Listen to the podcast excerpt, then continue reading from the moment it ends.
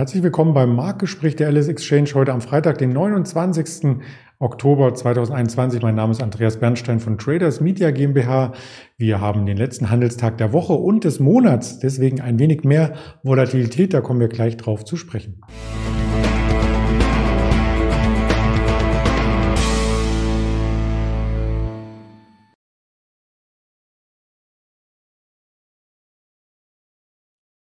Und wir haben weitere Themen vorbereitet, wie zum Beispiel die DAX-Volatilität, noch ein kleines Fazit im Nachgang an die Quartalszahlen von Apple und Amazon. Und wir schauen auf die drei Werte, die am Automobilsektor für Furore sorgen, auf Volkswagen Traton und die Continental zusammen mit unserem Händler Erdem, den ich recht herzlich begrüße. Hallo Erdem.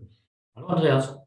Ja, die letzten zwei Tage war wenig Volatilität im DAX. Da haben sich einige Händler und auch Anleger gelangweilt. Die wurden heute eines Besseren belehrt. Es kann doch noch hektisch zur Sache gehen, oder? Das ist richtig. Es kann doch noch hektisch sein. Es hat ja gestern schon angefangen, gestern Nachmittag um 14.30 Uhr, da war ja diese äh, EZB-Sitzung, da wurde ja bekannt gegeben, wie dann halt der nächste Fahrplan ist, wie dann halt die geldpolitische ähm, Sicht der EZB auf die Dinge ist. Und ähm, da waren die Aussagen halt nicht so ganz klar. Deswegen hat man äh, im DAX hat man auch eine, eine etwas heftigere Bewegung gesehen. Ähm, die Bewegung ist im Bundfuture etwas, äh, etwas ja, sagen wir, gravierender ausgefallen. Der hat sich den ganzen Tag über halt so zwischen äh, ja, 169, 169,5 so im groben Rahmen dann bewegt. Und nach der Pressekonferenz 14.30 Uhr ging es in einem Rutsch runter bis auf 68, äh, 65, glaube ich, war Tagstief. Und dann ging es halt in einem Schlag nochmal wieder hoch auf 69,5. Und Hintergrund dieser Bewegung war ja halt, ähm, dass die EZB halt nicht klar gesagt hat, wie sie halt die geldpolitischen Instrumente weiter äh, zügeln will.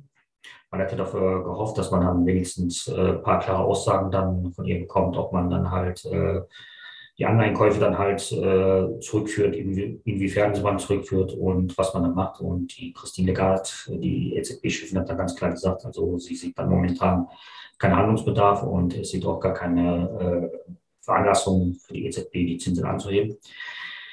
Das hat man von der ja anders äh, mitbekommen. Man hat gedacht, dass die EZB damit aufspringt. Das hat man nicht getan. Und äh, sie hat dann auch ganz klar zum Ausdruck gebracht, die Teuerungsrate, die wir momentan sehen, ist halt äh, äh, beruht darauf, dass wir halt äh, Nachholeffekte haben und dass dann halt im nächsten Quartal das dann halt auch nicht mehr so stark ausfallen wird. Das wird auch von einigen Analysten auch dann so gesehen. Weil wie gesagt, man hat doch eine klare Aussage vermisst und das hat den Markt etwas verunsichert. Und ja, heute hat man den letzten Handelstag der Woche und der Mann, gestern kamen äh, zwei äh, Tech-Giganten mit ihren Zahlen raus. Diese Woche kam ja schon Microsoft und die Google Mutter Alphabet mit ihren Zahlen. Die waren sehr gut, die waren äh, besser als erwartet. Facebook war dann nicht so gut. Ja, und gestern kam halt Amazon mit Apple und die Zahlen sind dann noch äh, erstmal negativ aufgefasst worden, weil halt äh, die Erwartungen äh, ganz knapp verfehlt worden sind. Ähm, bei Apple ganz knapp, bei Amazon etwas, etwas deutlicher verfehlt worden sind. Unisono war halt der Tenor, dass man halt unter diesen Lieferschwierigkeiten aus Asien leidet, besonders Apple die wahrscheinlich von ihrem neuen iPhone 13 10 Millionen Stück weniger herstellen können als erwartet, weil sie halt unter den Chipmangel hatten. Kostet denen äh, wohl auch 6 Milliarden, ist halt schon eine, eine ganz große Hausnummer. Bei Amazon genauso, die haben halt Probleme, Mitarbeiter zu bekommen, halt ihre Waren zu bekommen und dann die, äh, die Waren auszuliefern. Das drückt natürlich alles auf das Ergebnis und äh, verursacht Kosten. Die erste Reaktion war nach 22 Uhr, als die Zahlen kamen, halt, dass die äh, beiden Aktien im Gleichschritt fast 5% abgeschmiert sind. Aber heute Morgen zeigt man wieder fast, dass die Kurse wieder fast unverändert sind. Also man hat sich, glaube ich, dann doch wieder eines Besseren äh, besonnen und äh, sieht dann doch die positiven Signale in den Aktien. Ja, das sind ja auch Schwergewichte, die vielleicht der eine oder andere im Aufwärtstrend gar nicht gekauft hat und jetzt bei einem Kurzrücksetzer überlegt, ob er da einsteigen kann. So habe ich mir das zumindest erklärt. Genau. Momentan haben wir immer noch dieses äh, Niedrigzinsumfeld. Das wird ja mit den Aussagen von gestern auch nicht besser werden äh, auf absehbare Zeit. Und da bleibt dann dann das Typische, als Aktien einzugehen und dann äh, Amazon und Apple und auch Google und Facebook, das sind auch alles äh, die Unternehmen, die dann halt auch im Nasdaq ein extrem hohes Gewicht haben und dementsprechend dann auch äh, Wachstumsraten generieren natürlich und dementsprechend auch teuer sind. Und man geht dann halt natürlich da rein und sagt, okay, dann, dann holen wir uns halt die Aktien, bevor uns dann äh, nicht wissen, was wir mit dem Geld dann anfangen und dann eventuell halt irgendwie äh, ja, keine Renditewirtschaft. Und so sieht man halt jede Schwäche als Kaufgelegenheit an.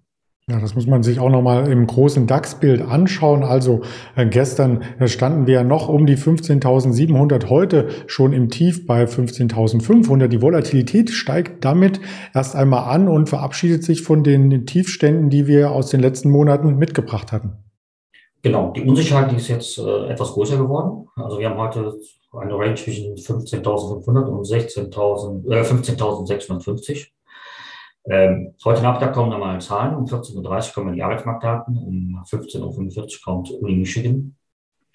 Und ähm, dann wird um, nee, Quatsch, 16 Uhr kommt Uni Michigan und um 15.45 Uhr kommt der Chicago Einkaufsmanager Index. Und da erwartet man sich noch äh, ja, einige, einige Bewegungen im Markt und deswegen ist man dann halt eher etwas abwartend, etwas zögerlich und äh, ja, eher auf der sicheren Seite und äh, stellt erstmal die Position glatt. Mhm. Ja, wir haben auch aus Deutschland natürlich viele Quartalszahlen äh, bekommen, insbesondere ähm, gestern von einem der Schwergewichte von Volkswagen. Und ja, die mussten so ein Stück weit in einigen Sparten sogar rote Vorzeichen vermelden. Das ist richtig. Volkswagen, wie alle Hersteller, insbesondere die Automobilhersteller, leiten darunter, dass sie halt äh, ihre Chips dann nicht bekommen und dementsprechend auch die Autos nicht äh, fertig gebaut bekommen. Volkswagen ist da keine Ausnahme. Bei Volkswagen hat man natürlich auch äh, ja, die Problematik erkannt. Ähm, Volkswagen ist dann dahin gegangen, dass es halt dann zu kanalisieren, dass sie dann sagen, okay, äh, wir haben eine Volumengruppe mit den Marken VW und Skoda und Seat. Und ähm, da sind die Margen halt noch nicht so ganz hoch. Äh, dann haben sie natürlich auf der anderen Seite die Premium-Marken wie Porsche und Audi, da haben sie natürlich äh, extrem höhere, extrem hohe Margen dass wir sagen, okay, die wenigen Chips, die wir bekommen, packen wir dann lieber in den Premium-Marken dann rein und äh, da können wir halt unsere Erlöse dann etwas, äh, ja, etwas aufpeppen. Und äh, das hat man auch natürlich auch an den Zahlen dann auch gemerkt. Also VW äh, hat dann auch noch bekannt gegeben, dass sie dann halt äh, immer noch drunter leiden werden. Die werden wahrscheinlich auch das vierte Quartal noch drunter leiden. Der Fahrzeugabsatz äh, ist dann halt nicht so stark gestiegen, wie man sich so erhofft hat, weil man halt die Autos dann nicht so weit bauen kann, wie man sich das halt vorstellt. Aber trotzdem hat man geschafft, äh, den Ertrag zu steigern auf 2,8 Milliarden Euro. Das rührt hauptsächlich daher, dass halt die Premium-Segmente dann halt gut gelaufen sind, weil man auch die Autos bauen kann. Aber auf der anderen Seite sitzen natürlich auch äh, die Volumenhersteller, äh, warten halt auf ihre Ware. Die können halt die Autos dann nicht, nicht fertig bauen in dem Sinne und ähm, Lieferfristen können nicht eingehalten werden. Also das ist ein, ein ziemlich großer Rattenschwanz, der sich dann hinterher zieht. Und das hört man unisono bei allen äh, Fahrzeugherstellern. Und ähm, momentan scheint das halt doch noch nicht äh, behoben zu sein, das Problem. Und ähm, man will natürlich auch hinkommen, dass man dann auch ähm, seine Lieferanten, ähm, ja, wie soll ich sagen, also man merkt schon auch bei den Autoherstellern, dass man halt sehr, sehr abhängig geworden ist von Asien, nicht nur als Absatzmarkt, sondern auch als, als Lieferant. Und man denkt konkret darüber nach, dass man auch äh, vielleicht auch einige Lieferbeziehungen dann äh, außerhalb Asiens aufbauen will, damit man halt nicht nur äh, halt einseitig dann fahren muss. Mhm. Zum Beispiel als Beispiel nehmen, der Porsche-Umsatz ist zum Beispiel ist um 10 Prozent gestiegen auf 23 Milliarden in den Monaten Januar bis September. Das operative Ergebnis um 78 Prozent auf 3,6 Milliarden. Bei Audi sieht es genauso gut aus. In den ersten neun Monaten haben die halt äh, 40 Milliarden Umsatz gemacht, äh, eine, ein Ergebnis von 3,9 Milliarden erwirtschaftet. Wenn man sich dagegen halt die Volumenmodelle anschaut, da sieht es natürlich äh, etwas, ähm, ja, etwas düsterer aus. Ähm, das hat alles damit zu tun, dass halt, ähm, wie gesagt, im Volumenmodell haben natürlich auch sehr viele Bestellungen, die dann momentan nicht abgearbeitet werden können. Aber auf der anderen Seite hat man, äh, hat man halt bei den, äh, bei den Premium-Marken natürlich auch äh, höhere Margen, obwohl man nicht so viel Volumen dann herstellt. Und das ist dann, äh, wie gesagt, noch tragend. Und das hat dann doch noch dazu gereicht, dass äh, VW mit einem, einem äh, einer Gewinnwarnung dann mehr oder weniger vorbeigeschrammt ist. Mhm. Wenn man das vergleicht dann mit den Premium-Herstellern wie einer Daimler, die Daimler ist ja schon auf einem Sechs-Jahres-Hoch heute wieder gewesen. Also da sind natürlich die Margen höher und das ist dann ähm, in der aktuellen äh, Zeit wohl die bessere Wahl. Wie sieht's denn mit der Lkw-Sparte aus? Da fällt mir eine Draton ein. Wie gesagt, äh, ist aus der ehemaligen äh, Lkw-Beteiligung von VW hervorgegangen. Mhm. Das ja insgesamt besteht aus äh, MA1, Scania und dann halt auch der äh, VW Nutzfahrzeugsparte. Traton hat dann auch ähm, äh, jetzt im Sommer die ähm, Lkw-Marke aus den USA, die Navistar, gekauft. Ähm, das drückt natürlich jetzt auf die Rendite, weil dann halt auch dann äh, äh, Zahlungen dann fällig werden. Das Problem bei Traton ist genau das gleiche wie mit der Automobilsparte. Die bekommen halt die Chips nicht. Die können halt die LKWs mehr oder weniger halbfertig liegen dann auf der äh, Halde und dann warten halt auf die Ersatzteile, damit die dann halt das dann äh, zusammengebaut und an die Kunden geliefert werden können. Der äh, Traton-Chef hat auch schon einer Lieferkettenhölle mal gesprochen. Also ist ja schon sehr bezeichnend, wie man sich dann halt äh, wie man das halt alles dann auch sieht, halt in der Vorstandsebene. Und ähm, das betrifft halt alles, was halt irgendwie motorisierte, motorisierte Fahrzeuge ist, ist, ist, mit den ganzen Assistenzsystemen. Und da braucht man halt unheimlich viele, viele elektronische Bauteile, die momentan halt für Geld und für gute Worte nicht zu bekommen sind. Und äh, Traton hat eine operative Marge von 5 bis 6 Prozent vorher äh, vorausgesagt und äh, die hat schon im Juni eine Rendite von 5 bis 7 Prozent ange, angepeilt. Das war schon am oberen Ende und äh, momentan rudern die auch alle zurück. Und eine operative Marge sollte werden von 500 bis 700 Millionen. Da ist man jetzt wieder zurückgegangen. Man rechnet dann nur noch mit 300 Millionen. Eventuell wird es dann noch weniger werden, wenn halt die Navistar-Zahlung noch dazu kommen sollte. Also momentan ist dann halt alles etwas, äh, etwas schwierig. Man fährt auf Sicht, man weiß nicht, was morgen ist, was übermorgen ist. Und ähm, die Finanzchefin hat dann auch gesagt, dass momentan 10.000 bis 15.000 LKWs halt nicht gebaut werden können, weil die, die, die Lieferteile halt fehlen. Das ist halt momentan das große Problem, was die halt. Aber trotzdem hat man noch geschafft, äh, den Umsatz zu erhöhen auf 21,7 21 Milliarden. Und der Betriebsgewinn lag dann bei 1,3 Milliarden. Das ist immer noch mit den ganzen Schwierigkeiten, die man dann zu kämpfen, das ist natürlich äh, ordentlich Zahlen, die man vorgelegt hat. Hm, das stimmt. Und die Zulieferer, die möchten wir natürlich auch so ein Stück weit anreißen. Und da gibt es im DAX den Vertreter Continental, der sich auch neu strukturiert. Wie geht denn das Ganze aus?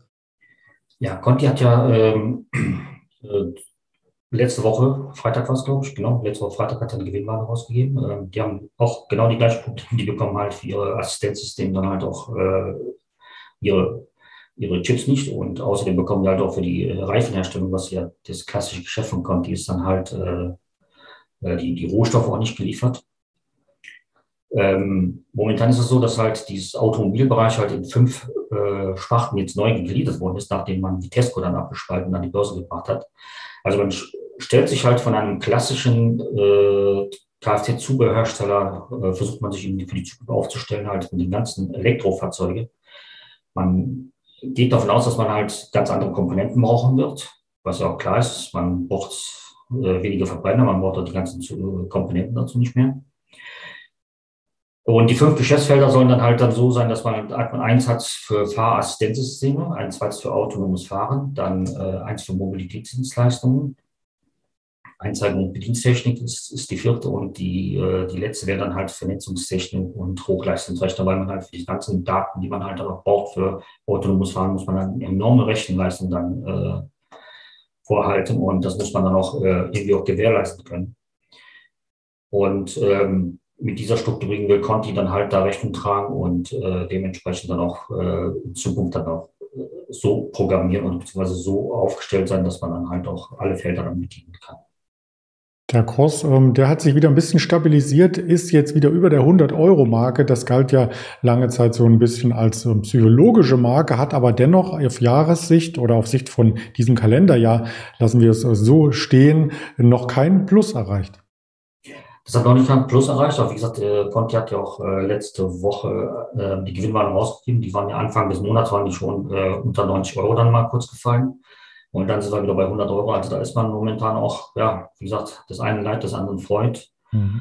Darunter, wo die Automobilhersteller leiden oder Conti leiden, das erfolgt natürlich die Chiphersteller. Die können natürlich in diesem Marktumfeld auch ihre Preise anheben. Die können auch ihre Kapazitäten aus, äh, ausweiten.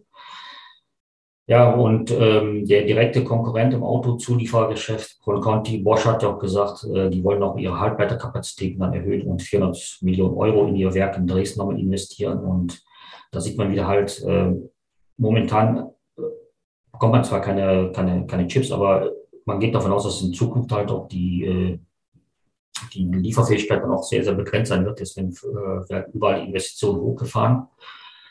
Und äh, nächste Woche werden auch zum Beispiel Zahlen vorgelegt von Qualcomm und NXP und das sind ja alles, äh, alles Halbleiterhersteller und da erhofft man sich dann halt noch mehr, äh, Aufschluss, wie halt die Reise dann wohin gehen wird und wie sie da hingehen wird und ob man dann halt auch irgendwann mal dahin kommt und dass man dann auch äh, diese Lieferengpässe auch, auch lösen kann.